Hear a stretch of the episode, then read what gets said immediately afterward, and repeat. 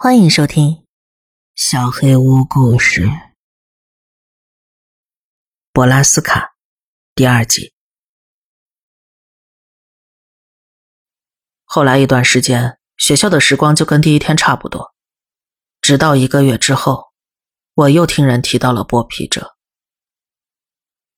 我们当时在操场上，凯尔跟我拿着两块木头片在试着生火，我一个不小心扎破了手指。没来得及怎样，远处传来的巨大金属摩擦声淹没了操场，每个人都安静了下来。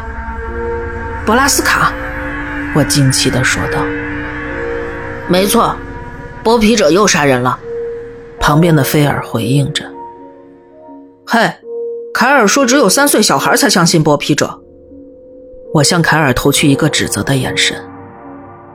我说的没错啊。菲尔就跟三岁小孩差不多蠢，我才没有呢！你去问问丹尼吧，他就撞见过。菲尔扫视着操场，然后朝一个正在跟朝天鼻说话的金发女孩大喊：“喂，丹尼，过来！”金发女孩翻了个白眼，可还是一蹦一跳的过来了。你想干嘛？我跟你说了，凯拉不喜欢你。不是这个，跟他们说说剥皮者的事儿。他朝周围的空气摆了摆手，示意着从山上传来的金属声。你自己说呗。不，你见过他们，所以你说。我没见过，是佩吉见过。哦。然后菲尔尴尬的沉默了。你们可真奇怪。丹尼甩了甩头发走开了。佩吉是谁啊？他姐姐。大概是我们五岁的时候，佩吉就失踪了。在见到剥皮者之后，山上传来的声音再次猝不及防的结束了，操场上重新活跃起来。铃声响起时，凯尔回到了他的班级。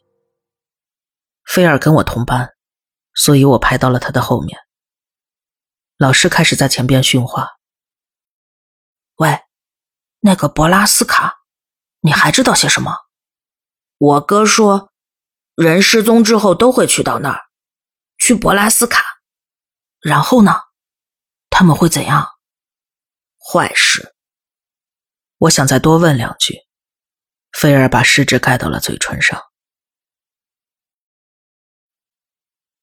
漫长的一学期就这么过去了，直到圣诞假期，我再次听到了博拉斯卡的声音。十二月份。厚厚的积雪只是加剧了噪音的传递。我坐在房间里听了几分钟，想去分辨那个地方究竟发生着怎样的坏事。爸爸的警车远远开了过来，我跑下楼去迎接他。经过姐姐房门时，我听到里边传出来那种让人起鸡皮疙瘩的、只有少女会发出的咯咯笑声。咦，希望金博永远不会变成这样。爸爸，爸爸打开车门的时候，我跳到了他面前的雪地上。爸爸跺了跺靴子上的雪，张开双臂。啊，小山姆，多年不见。最近爸爸工作实在太忙，我确实没什么机会见到他。我也不知道他在忙些什么。反正德里斯金是我见过最安静、最质朴的地方了。妈妈觉得克莱利警长有心栽培爸爸，因为警长年纪已经很大了。但爸爸一直没有发表过什么意见。他毕竟刚来七个月，也不知道郡上的人会不会投票给他。爸爸，你刚才听见了吗？那个机器噪音？当然听见了，镇上时不时就能听见。你知道那是什么吗？我问过警长，他说是从奥扎克北边一块私人土地上传过来的。那块地是叫博拉斯卡吗？不清楚，博拉斯卡，你从哪儿听说的？我耸了耸肩膀，学校里的孩子。哦，没什么好担心的，山姆，可能就是些伐木设备。那那个地方是不是叫博拉斯卡呀？以前好像听你说过这个名字。没有啊，我听都没听过。爸爸脱下靴子，甩了甩外套。看向厨房，他好像在准备逃跑了。我赶紧问：“那你听说过剥皮者吗？”剥皮者？天哪，山姆，你姐姐就给你讲这种故事吗？嗯，没有，不是我。但是爸爸不再听我说完。惠妮，他朝楼上大喊：“呃，不是，爸爸，惠妮根本不跟我说话。”我听到楼上的门吱呀一声打开了，惠妮从栏杆上探出头来，手里拿着手机，脸上带着愤怒的表情。你想吓唬你弟弟吗？不是的，爸爸。惠妮朝我投来一个看着叛徒的眼神。啊？好像我多愿意浪费时间一样。你没给他讲剥皮者的故事吗？不是他，爸爸。我跟你说了，我是从学校听来的。惠妮朝我们做了个手势，好像在说：“你看吧。”好吧，你们俩也该学着好好相处了，都是一家人嘛。惠妮翻了个白眼。爸爸走进厨房时，他朝我吐了吐舌头：“你可真够成熟的，惠妮。”他根本不理我，回房间去了。我要告诉爸爸，你交了男朋友。圣诞节出乎意料的和平度过了，我跟惠妮都得到了我们想要的礼物，这对我们来说还是第一次。这个镇子是不大，可是爸爸的工资显然更高了。圣诞假期后返校的第一天，我就穿上了新的羊皮大衣。凯尔对此赞不绝口。金脖子炫耀着妈妈买给他的蓝色珍珠项链。凯尔跟我佯装感兴趣的样子，但我觉得我们演的都不怎么样。金伯似乎也明白这一点，但是他为我们愿意假装关心而喜悦。就在我们跟凯尔说拜拜，准备去上课的时候，金伯突然摔了下去。凯尔连忙上去接住了他，我愤怒地转过身去，看到了那个黑头发的女孩，我知道她叫菲比·德兰格，她正笑着和那个圆脸的女孩子一块经过我们身旁。你们选择当坏人会后悔的，等有一天我当了你们老板，让你们全部都去刷马桶。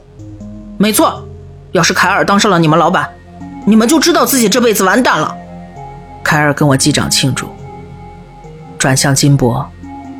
他没有分享我们的胜利，他在努力掩饰脸上的泪水。不用怕，金博，没人喜欢他们，大家恭维他们，只不过因为他们跟普雷斯科特家有关系。凯尔尴尬的想要拍一拍金博，但是金博已经转身朝相反的方向跑去。我讨厌那帮女生，真的超级讨厌。我知道，一帮贱人。说出最后一个词的时候。凯尔四下观察着，周围有没有潜伏着任何成年人。嗯，好了，我得赶紧去上课了，不能让他们再靠近金波。今天早上要开大会，午餐之后才有课。真的？太好了。我们需要按照班级做吗？一般都是随便做的，不过我们最好早点过去，抢后排的位置。我们小跑了起来。开什么会啊？要么是赶吸禁死，要么是历史协会的讲座。什么赶吸禁死啊？呃，就是你敢吸毒，就给你禁足，禁到你死为止。啊，那我希望是历史讲座。我们在礼堂里找到了金波，他已经整理好自己，还给我们俩占了后排的座位。他朝我们挥挥手。胖胖的特沃迪老师一脸严肃的走上了讲台。四年级的同学们好，今天上午，德里斯金历史保护协会的老师们将给我们带来一场特别的讲座。有任何问题可以随时举手提问。凯尔扑哧一声笑了，就跟真的会有人问一样。现在让我们欢迎怀特·道丁先生。凯瑟琳·斯卡伦女士，当然还有詹姆斯·普雷斯科特先生。什么？吉米·普雷斯科特？居然不是他爸爸，太奇怪了。哎，兄弟，每年都是汤姆·普雷斯科特做这个演讲，得有二十年了吧？嗯，果然很奇怪。没什么好奇怪的。身后的麦克萨顿低声说，他往前靠了靠。汤姆一年前就疯了，去年我姐姐听的时候就不是他讲的。我不喜欢吉米，总觉得他怪可怕的。还是他爸爸好，慈祥的邻家老爷爷。讲座的内容又长又无聊。道丁先生和斯卡伦女士讲述了第一批来这里定居的切诺基人的血泪史。他们说，亚历山大·德里斯金在山区发现了一条铁矿脉，就跟家人一起搬来这儿，开始采矿跟提炼。然后吉米·普雷斯科特讲述了他的家人是怎么来到镇上的，以及五十年代末他们是怎么帮助德里斯金复兴的。最后一段还挺有意思的，我发现吉米是个很风趣、很有魅力的人，他讲话很有吸引力，每个小段子都逗得我捧腹大笑。所以在他演讲的时候，我其实学到了不少东西。演讲结束之后，我甚至饶有兴致地问了一个问题。凯尔警告我说：“这是在制造社死现场。”普雷斯科特先生扫视了一下礼堂，先是回答了其他几个问题，然后终于轮到了坐在后边的我。好的，后排这位。你好，普雷斯科特先生。矿场为什么会关闭的呢？就是说，发生了什么呢？很好的问题，年轻人。你刚才说你叫什么？呃，山姆沃克。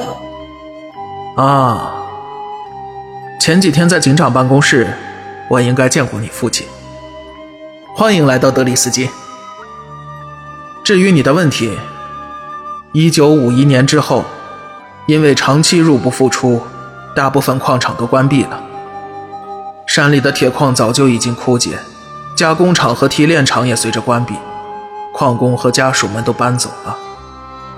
商店倒闭了，学校都关了，德里斯金成了一个鬼城。要不是像我们这种固执的家庭，德里斯金早就不存在了。我们不想放弃它。经过多年的努力，德里斯金成为了如今这个风景如画的奥扎克小天堂。希望我解释清楚了你的问题。我重新坐了下来，凯尔对我摇了摇头。又经历了十五分钟尴尬的问答之后，特维迪老师走上台，大家都长出一口气。我们解放了，大家三三两两去食堂排队等待午餐。我们铁三角坐到老位置上，这也太无聊了。他们什么时候才能搞明白？根本没有人关心德里斯金的历史。嗯，我起码睡着了三回。金波指了指我，调侃着：“山姆好像很关心哦。”我就是想知道矿场的情况，矿井还是挺恐怖的。这都不行啊！嗯，不过我们这儿所有矿井都已经炸毁了，你没机会进去的。炸了。金波点点头。有几个孩子进去了，然后死在了里边，所以他们组织了定点爆破。我妈妈告诉我的。不过好像没有处理好。我听说他们还炸坏了地下水源，水位下降。还是水源污染之类的？什么？你怎么知道的？我爸爸提过。他们是用的 C 四吗？应该是吧。所以说，我们都喝了水，我们身体里都有 C 四，所以我们随时都会爆炸。你们觉得那帮人是不是就是因为这个失踪的？没事的时候坐在那儿，砰的一声就爆炸了。没错，老兄。这就是剥皮者的来历。我做了一个脑袋爆炸的手势，我们歇斯底里的大笑起来。两个傻子。金波翻了个白眼，但是凯尔倒在地上，佯装要爆炸时，他也笑了起来。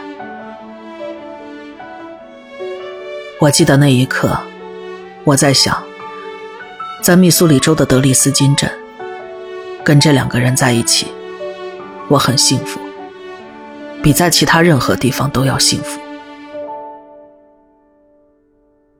这是我最后一个真正幸福的时刻。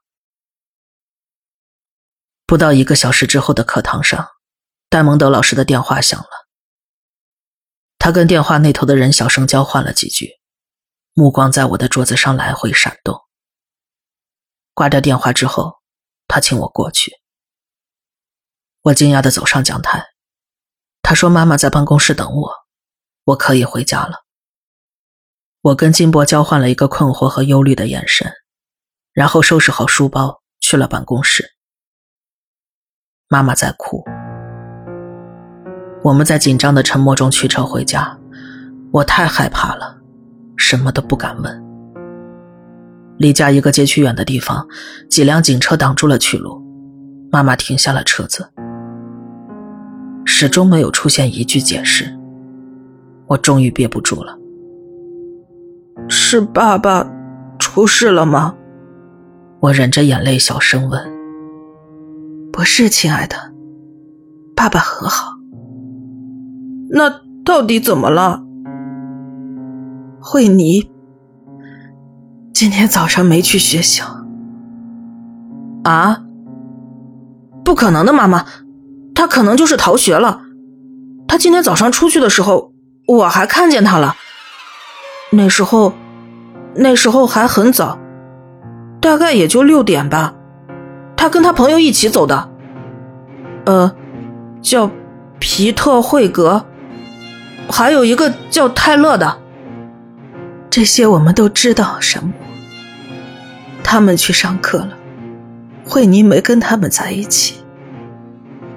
他们说，惠妮要去学校附近的 OK 便利店，他们俩就先走了，然后再也没人见过他。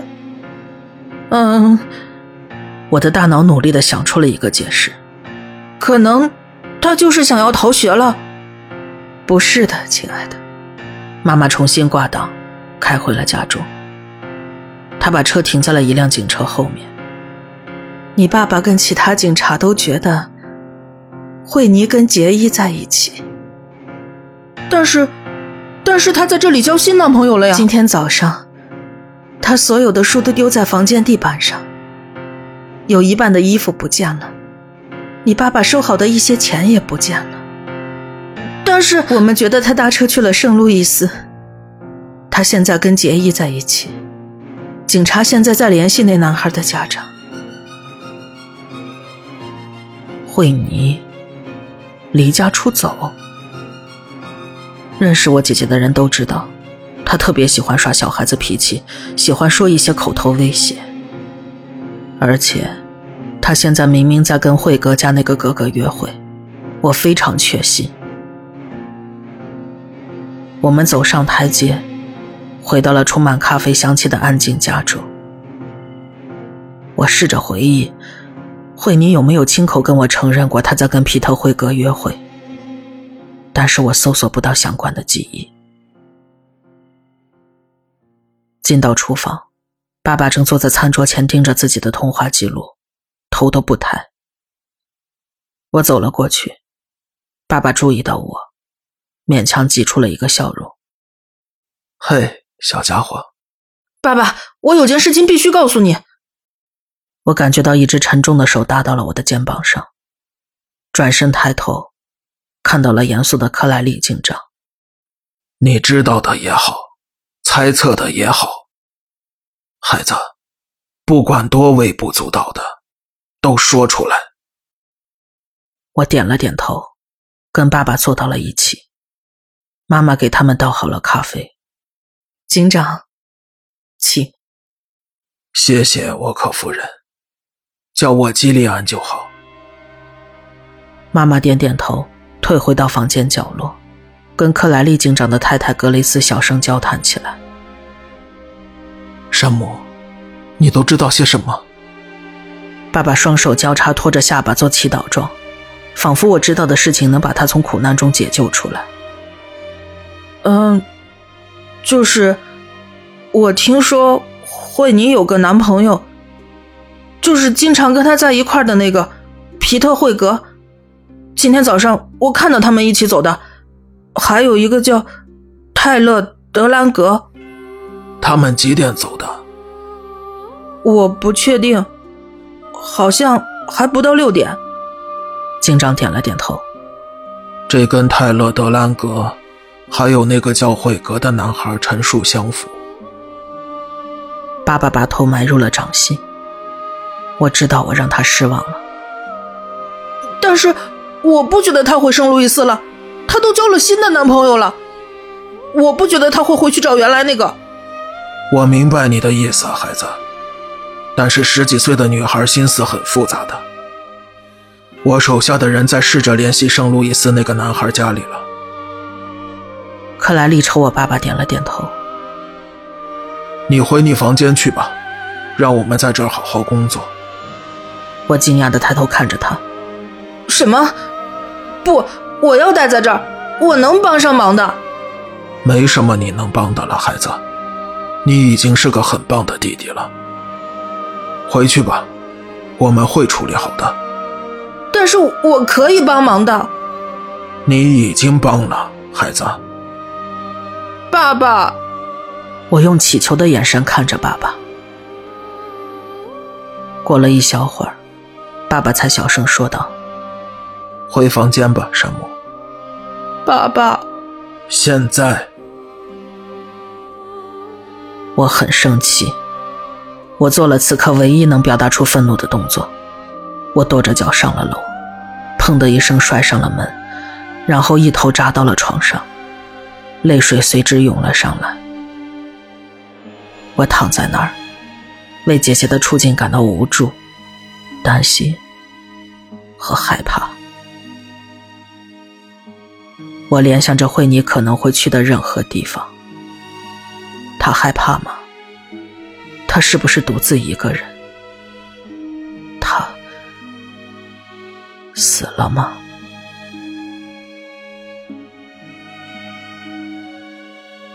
太阳下山时，我终于下了床，去查看我的电子邮件。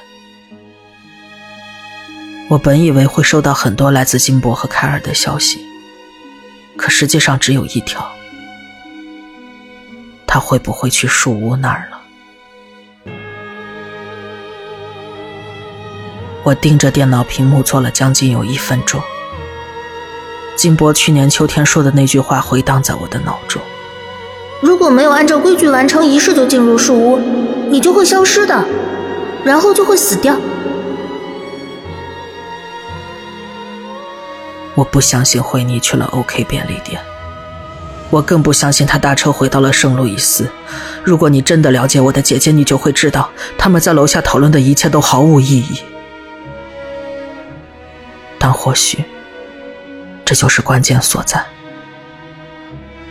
或许她跟她男朋友去了树屋约会，或许她把惠妮丢在那儿了，或许她迷路了，或许剥皮者找到了她。这是最糟糕的情况。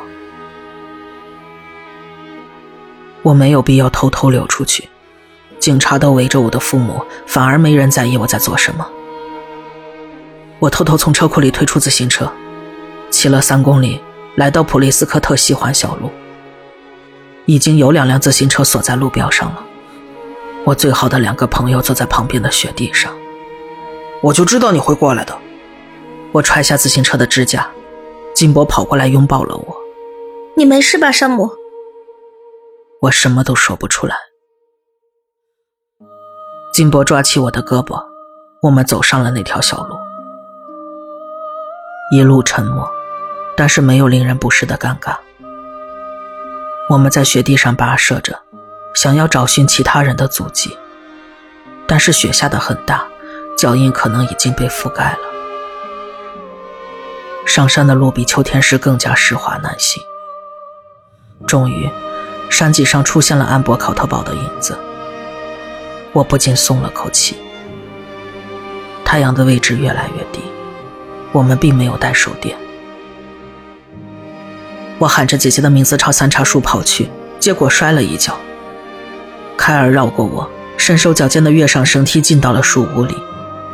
我不停地喊着惠妮的名字，等待凯尔大喊：“我找到他了！”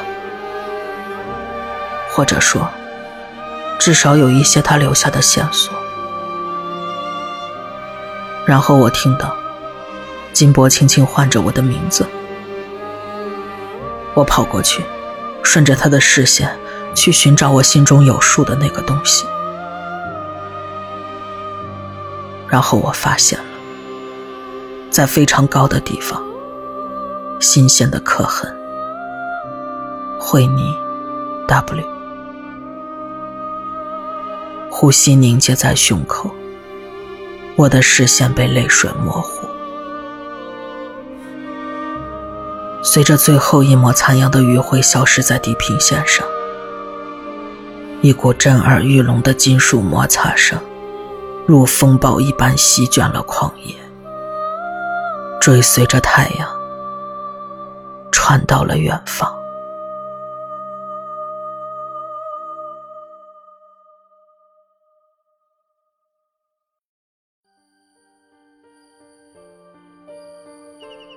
本期小黑屋故事就到这里。如果你做噩梦的话，没有关系，我会来把它吃掉的。我是小黑屋的墨，那我们。梦里再见了。